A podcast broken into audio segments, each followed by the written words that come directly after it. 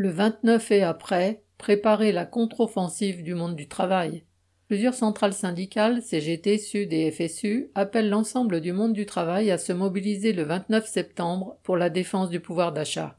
Pour défendre leurs conditions de vie face à l'ampleur de la hausse des prix, les travailleurs devront se battre pour de véritables augmentations de salaire et bien plus qu'une journée.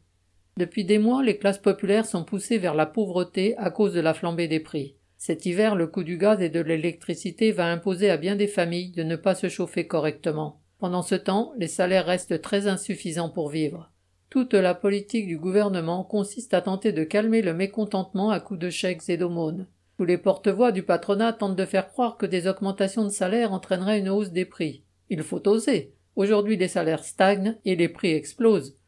Le patronat ne veut pas d'augmentation de salaire car ses profits sont largement liés au fait de maintenir des salaires bas ainsi qu'à l'aggravation des conditions de travail en général. La lutte pour des augmentations générales et collectives concerne l'ensemble du monde du travail, indépendamment des catégories et des échelons. Autour de cette revendication, les travailleurs ont les moyens de s'unir et donc de mettre en avant leur véritable force, celle du nombre et de leur rôle dans la société. Alors certes, cet appel à une journée de mobilisation le 29 septembre n'est pas du tout à la hauteur de la lutte qu'il serait nécessaire de préparer mais il est une occasion de montrer que bien des travailleurs ne se résignent pas aux attaques patronales et de discuter de la contre-offensive nécessaire contre la classe capitaliste et ses représentants. Marion Ajar.